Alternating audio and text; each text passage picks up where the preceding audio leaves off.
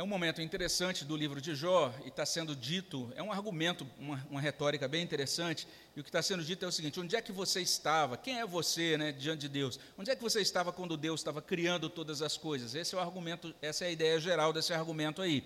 E nesse, nesse ponto da argumentação, a gente lê isso. Onde é que você estava quando, e aí é citado um momento, um instante, quando todos os filhos da alva, e aí a maioria dos intérpretes entende que essa é uma referência aos anjos. E todos esses anjos, esses filhos da alva, estavam em harmonia, cantando louvores a Deus. Então existiu um momento da história em que todos os anjos de Deus serviam e adoravam a Deus sem sinal de rebelião. Essa é uma primeira é um primeiro dado que a gente pode colocar. Então, quando a gente pensa nessa figura, né, do diabo, de Satanás, a gente precisa entender que ele foi é criatura de Deus, ele foi criado, ele fazia parte dessa desse grupo aí, né, dos anjos de Deus que o serviam e adoravam é, sem qualquer sinal. Mas o que acontece é isso: quando ele foi criado, assim como quando Deus criou o homem, Satanás e todos os anjos de, que decaíram depois, todos eles foram criados perfeitos, todos eles foram criados sem pecado. Então são criaturas, foram criados para a glória de Deus, criados também nesse estado em que adoravam a Deus. E todos esses seres dependem do decreto providencial de Deus para existir e para operar. Todos eles. Satanás existe porque Deus criou. E ele opera porque Deus está permitindo, por enquanto. Você vai ver muito disso no livro de Apocalipse, quando fala daqueles anjos, né?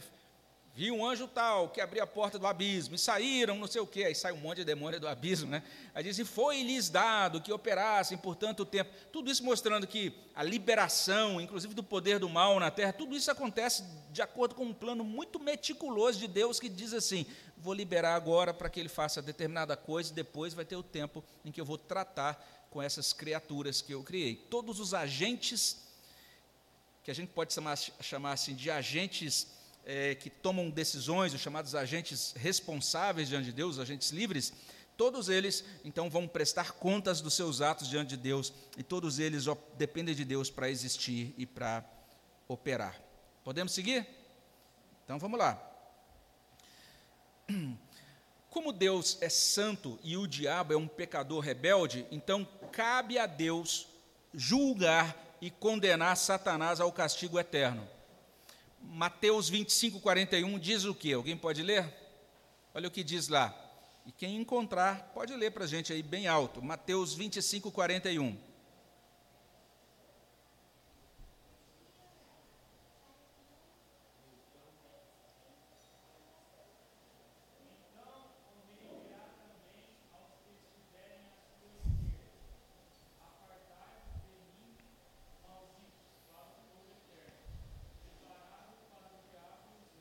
Então veja só, fogo eterno preparado para quem?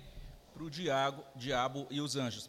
Quando você pensa em fogo eterno, em condenação, esqueça aquela baboseira que você viu nos filmes, nos desenhos animados, nos filmes, né, que a pessoa é jogada no inferno, cai num caldeirão, aí tem lá um monte de diabinho, né, mexendo uma panela, né, e, os, e como, se fosse, como se o diabo fosse o rei do inferno, o comandante do inferno. Não, ele será um, um ser lançado no inferno e ele vai sofrer as penalidades do inferno que serão infligidas pelo próprio Senhor Jesus Cristo. Então é isso.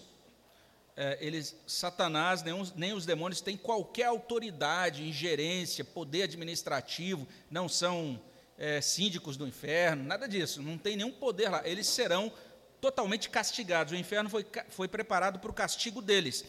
Apocalipse 20, verso 10, olha o que diz. Quem achou aí pode ler também, por favor. O sedutor deles foi lançado para dentro do lago de fogo e enxofre, onde já se encontram não só a besta, como também o falso profeta, e serão atormentados de dia e de noite pelos séculos dos séculos. Então, esse é o destino do diabo ele será atormentado pelos séculos dos séculos. A Bíblia deixa bastante claro, então, que não há salvação para ele. Você vai encontrar, inclusive, é, é, no Novo Testamento, essa expressão, né, se não me engano, é no livro de Apocalipse mesmo, né, que, que o diabo agora sai enfurecido, sabendo que pouco tempo lhe resta, e realmente pouco tempo resta a ele, e é por isso mesmo que ele está enfurecido, querendo fazer o maior estrago possível, tá certo? E quando você pensa assim, por que será que o diabo odeia tanto os seres humanos? É só você imaginar isso. Você tem uma categoria de seres criados por Deus que se rebelou. E para essa categoria que se rebelou não tem salvação, o diabo e seus anjos. Você tem uma outra categoria de seres criados por Deus que se rebelou. E para essa categoria chamada seres humanos, Deus providenciou salvação e o próprio Deus se tornou um deles. Coisa impressionante isso, né? Então, por que será que o diabo nos odeia? Veja só que coisa impressionante é essa. Então, nesse sentido, né, é nesse sentido, no sentido de que ele jamais se arrependerá, que não, não, jamais vai haver reconciliação entre ele e Deus, é nesse sentido que a oposição entre Deus e o diabo é absoluta e é irreconciliável.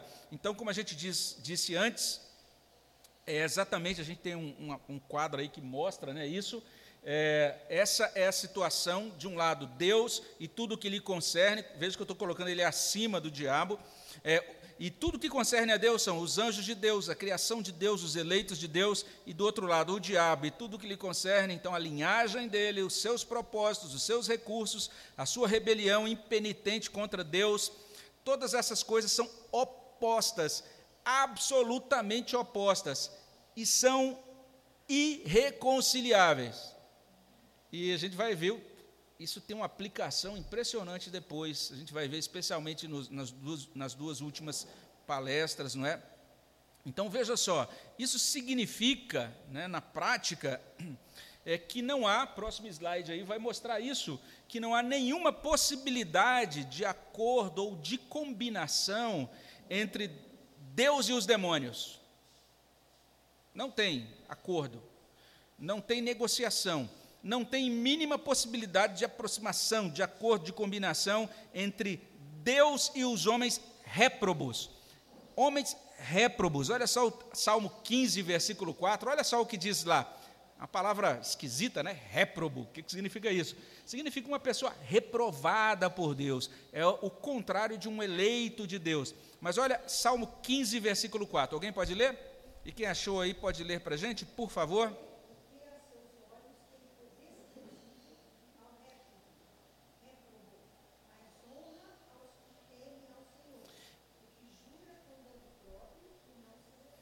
Esse Salmo 15 está tá, tá explicando quem é que vai comparecer na presença de Deus, quem é que vai desfrutar da comunhão com Ele. É aquele que tem por desprezível ao réprobo.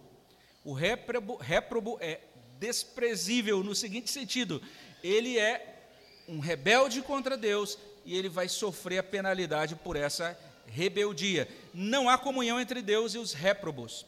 Também não há comunhão entre Deus e o sistema de crenças, o sistema de valores, o sistema de práticas, as práticas que são incitadas pelo diabo. Não há possibilidade de acordo. Deus nunca vai dizer, não, isso aqui ah, foi o diabo que fez, mas foi legal. Isso aqui eu acho que está tudo bem. Não, não tem.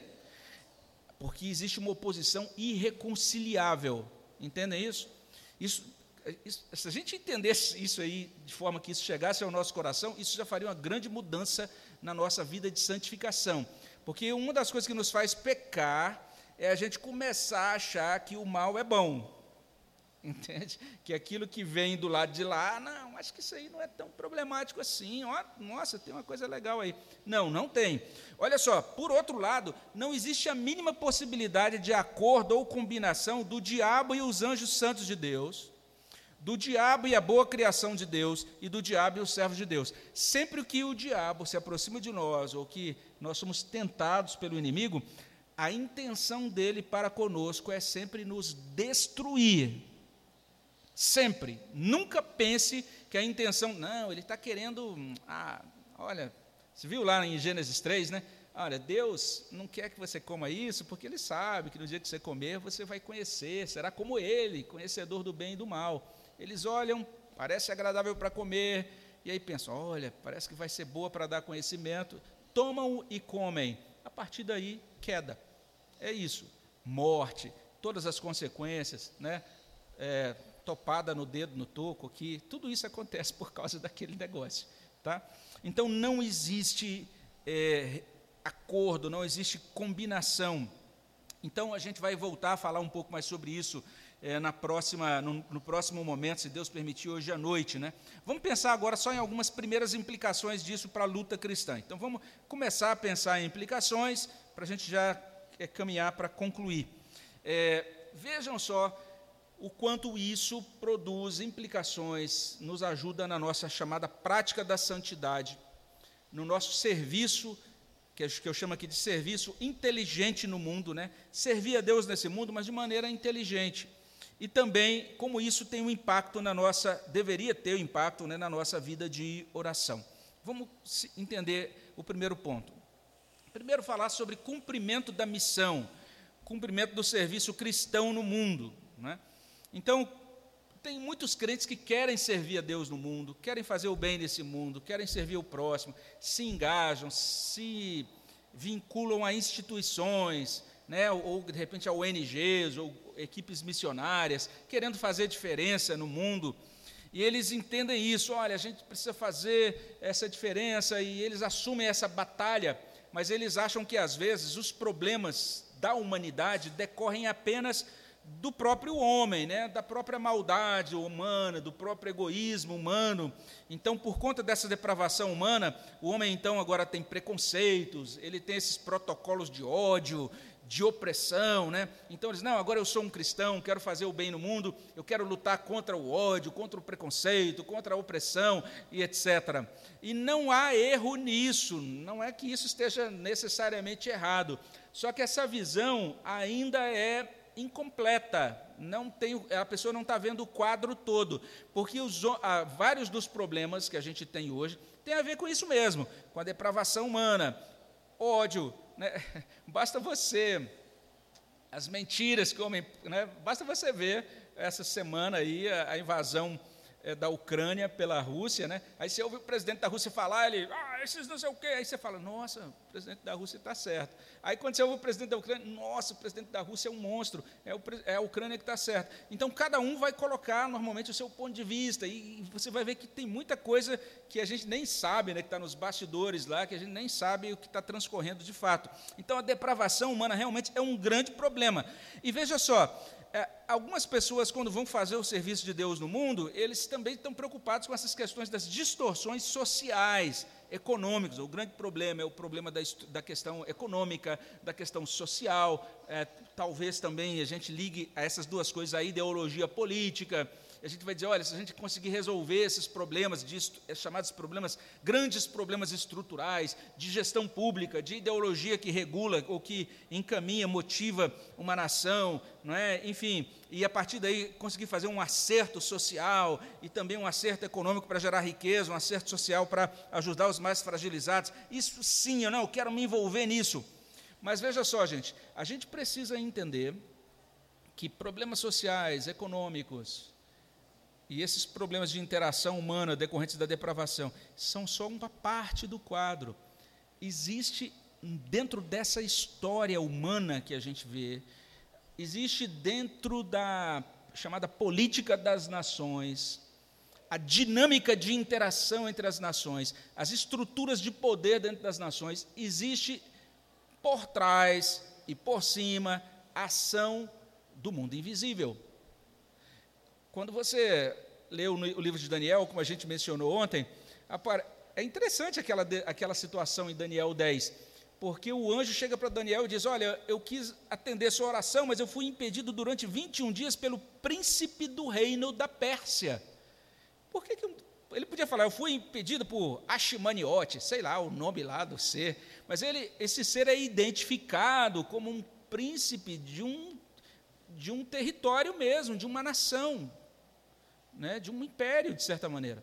Então, a gente fica, foi inclusive isso que deu essa vazão, esse aso aí, nesse, nessa década de 80, 90, para o pessoal falar em espírito territorial, demônio territorial, o demônio que fica sobre o Brasil, demônio que fica sobre a Yugoslávia, demônio que fica sobre a Argentina. Essa questão da Argentina é controvertida. Mas, enfim, é, a grande questão é, é, existe realmente uma ingerência desse mundo invisível na vida das nações. Quando a gente lê aquelas dez, sobre as dez pragas do Egito, cada uma daquelas pragas que recaiu sobre o Egito era, na verdade, uma resposta de Deus a uma divindade egípcia diferente, a um falso Deus que era adorado pelos egípcios. Então, é algo para a gente pensar, né, se realmente Deus não estava ali, realmente num instante em que não apenas estava libertando o povo, mas também estava empreendendo uma batalha. E que, e, na verdade, a gente vai ver que tem essa relação entre libertação e, e a, a, a, luta, a luta cristã. A gente vai entender isso, se Deus quiser, no estudo de hoje. É, vamos seguir. Então isso é importante. Por exemplo, tem cristão que diz assim: "Ah, eu quero servir ao Senhor", né? O cristão começa a ler alguns livros de cosmovisão cristã. É, é legal você ler os livros de cosmovisão cristã. Aí você lê né, alguns desses livros fala: Ah, agora eu aprendi, Deus é o Senhor de toda a criação, e agora eu posso, né, sei lá, você lê alguns livros de determinados autores, aí vai dizer: Agora eu tenho que caminhar nesse mundo, vendo a beleza desse mundo. Aí você sai saltitante, vendo a beleza desse mundo, você aprendeu que agora o mundo todo é do Senhor, e etc., e quer ver a beleza do mundo. Agora vou, por exemplo, me dedicar a ser um cristão no mundo, na esfera das artes da música ou das artes plásticas, sei lá, alguma coisa. Eu quero deixar minha marca cristã nessas áreas. E aí, quando você se envolve naquela área, você vai ver que dentro daquela área de beleza, de arte, existe uma feiura demoníaca, distorção decorrente dessa ingerência do mal dentro da história. E isso é verdade. Então, sempre que você quer é, servir ao Senhor numa esfera, numa área. Ah, eu quero servir ao Senhor na política. Que lindo. Vou defender o que é certo. Você vai sair de lá todo cheio de hematoma, né? Você vai ter tanta luta lá dentro. E porque as pessoas às vezes são, nós somos ingênuos. Queremos fazer o bem, achando que o mundo é feito de jujuba, não é? Que a gente está, assim, tipo aquela casa da vovozinha lá, que você come, pega o interruptor, é de chocolate, né? Mas no final vai querer te colocar na panela para te cozinhar, né? Tipo aquela historinha lá. Então, na verdade, a gente recebe discernimento, uma visão mais realista das coisas quando a gente começa a compreender essa estrutura do universo, como a gente falou ontem, e perceber que existe uma oposição absoluta e irreconciliável entre Deus e aquilo que lhe concerne, e entre Satanás e aquilo que lhe concerne. É, a gente, então, a partir desse ponto, é, recebe instrução mais detalhada sobre isso, e a gente começa a ter essa percepção de Robert Culver. Robert Culver ele diz o seguinte: ele diz quanto à presente época. Olha o que ele diz: o mundo, ou seja, o cosmos, Satanás é o seu Deus. Está lá em 2 Coríntios 4, 4. Satanás é o Deus desse mundo, é o Deus dessa era. O Novo Testamento é realista, é honesto conosco. Certo? Quando João diz, ah, filhinhos, não ameis o mundo, não é porque ele está dizendo, olha, eu quero ser estraga prazeres, eu quero que vocês não desfrutem de coisas boas. Não é isso. Ele está falando isso como proteção. Porque o Deus desse século, o Deus dessa era, é o diabo. Efésios 2, 1 a 2 diz que é o diabo que dita os princípios e as estratégias desse mundo. Você pode ler lá, ele vos deu ouvido, estando vós, aí vai falar da nossa prisão, né, da, pela estrutura do mundo, pela carne, pelo próprio diabo. E veja só, e esse mundo já sob o seu domínio, 1 João 5,19.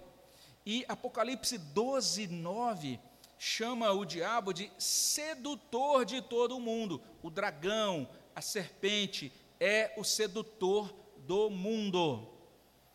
Isso é isso é verdade absoluta e mostra então que existe uma oposição irreconciliável entre o cristão e o mundo. É algo muito chocante para a gente, mas o próprio Cristo, ele chamou atenção para isso na oração sacerdotal. Ele pediu ao Pai que não nos retirasse do mundo, mas que nos livrasse do mal nesse mundo. Vamos entender um pouquinho melhor isso, pensar um pouquinho mais sobre essas coisas. É, algumas afirmações podem ser feitas. Primeira afirmação é que a serpente está intimamente ligada ao evento da queda. E foi por conta da queda que aconteceu a depravação total. Está tudo bem, até que chega em Gênesis 3.1 e diz que a serpente, o mais astuto né, dos animais, ela chega ali e acontece o estrago. E como é que ela insere o mal no mundo, né? Como é que ela encaminha as coisas para a queda? Ela seduz aquele primeiro casal a escolher o caminho da morte. A gente encontra isso Gênesis 2, 15 e 17. No dia em que dela comer, certamente morrerás. Pode comer de qualquer árvore, menos dessa. E aí vem a, a serpente e diz: certamente, vocês certamente não morrerão. Deus está dizendo isso simplesmente porque Ele sabe que vocês vão conhecer do bem e do mal se comerem. Então ela seduz o casal por meio dessa argumentação mentirosa. E porque o diabo é o tentador e o pecado por ele engendrado traz morte, o Senhor Jesus Cristo denominou Satanás de homicida e mentiroso desde o princípio. É a palavra que Jesus usa, João 8, 44. Ele diz: Vós sois do diabo. E o diabo é homicida e mentiroso desde o princípio. Essa é a, a configuração de Satanás. Então entenda que se a gente quer combater o pecado, você fala, não, eu quero viver uma vida, caminhar com Deus nesse mundo. Entenda que combater o pecado vai envolver um embate diário com o inimigo das nossas almas e com os seus agentes.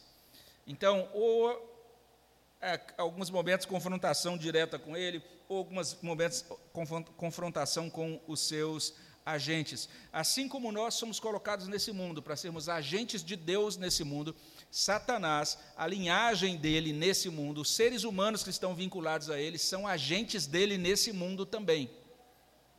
Parece meio esquisito isso, né? nossa, que assustador e que coisa mais terrível se dizer, preconceituosa, etc. Não é? E, mas é o que a, o Novo Testamento coloca para a gente. E tem, inclusive, algumas coisas assim que, que assustam, né?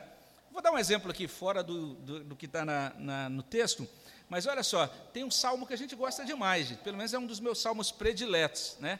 É o Salmo 139. Abra ele aí e veja só o que diz esse salmo.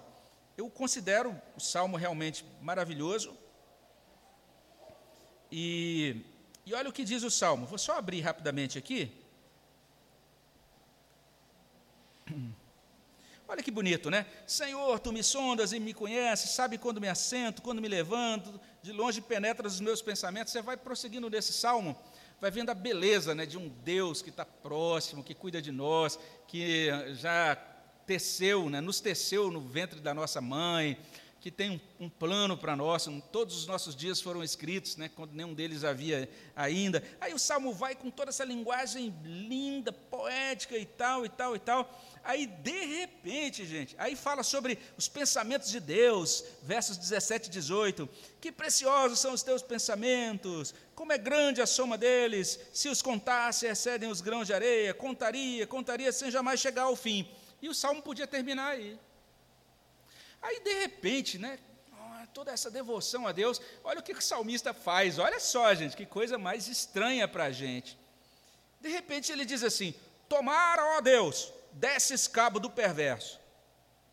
Apartai-vos de mim, homens de sangue. Eles se rebelam insidiosamente contra ti e, como teus inimigos, falam malícia. Olha o verso 21. Não aborreço eu, Senhor, os que te aborrecem? Não abomino os que contra ti se levantam. Olha o que ele está dizendo. E aí ele diz: Aborreço-os com ódio consumado, para mim são inimigos de fato. Olha que doideira. Aí depois ele volta: Sonda, meu Deus, conhece meu coração. Mas eu não entendo o que, tá, o que aconteceu aqui, né? Está falando tão devocionalmente e termina tão devocionalmente. Não é ter um momento que o Espírito Santo toca no do escritor, ele, ele se torna uma espécie de é, mensageiro da ira de Deus contra os rebeldes. E diz: Eu, eu aborreço esse, esses que se levantam contra Deus com ódio consumado. Então é isso. Vai ter os agentes da serpente. E a gente precisa entender: isso é agente da serpente. Essa pessoa que está me oferecendo isso aqui, ó, alguém está oferecendo a você algo que é contrário à palavra de Deus, é agente da serpente. Ah, mas é meu amigão, é agente da serpente. Não, mas essa pessoa eu conheço desde pequenininho, mas naquele momento está sendo agente da serpente. Você lembra de um certo indivíduo, nossa, que caminhou com Jesus muito próximo, aí em determinado momento Jesus chegou e disse: Olha, gente, agora eu quero só explicar para vocês o nosso roteiro de viagem. A gente está indo para Jerusalém, quando chegar lá, o, filho do homem, ele vai ser rejeitado e vai ser morto, vai ressuscitar o terceiro dia. Aí então essa pessoa disse: Não, Senhor, isso não vai acontecer. Jesus disse: Arreda Satanás. O apóstolo Pedro estava sendo agente da serpente naquela hora. Às vezes, até uma pessoa da igreja pode ser um agente da serpente, porque está meio desavisado, não está pensando biblicamente naquele momento e traz uma coisa atravessada para a gente. Então, olha só que coisa impressionante isso. Se você quer combater o pecado, você vai lidar então com o inimigo e com os agentes dele. É nesse sentido, agora só para a gente fechar, é que o cristão luta todo dia entendendo o seguinte: eu preciso de Deus. Não dá para viver a minha vida nesse mundo sem depender de Deus. Então, como é que ele demonstra essa dependência? Em oração. Então, essa primeira, esses primeiros discernimentos, veja só, a gente aprende a ter uma visão do mundo que não é ingênua. Nós não andamos nesse mundo achando que é um mundo cor-de-rosa, não. Esse mundo oferece perigo. Assim como você tem que ter discernimento na hora de atravessar uma rua, né? Olha para um lado, olha para o outro. Aqui em Rio Preto é interessante. O pessoal, de vez em quando, eu estou passando assim, e a pessoa olhando para o outro lado, bem devagar. Eu paro o carro, e a pessoa para, às vezes olha para mim e continua devagar.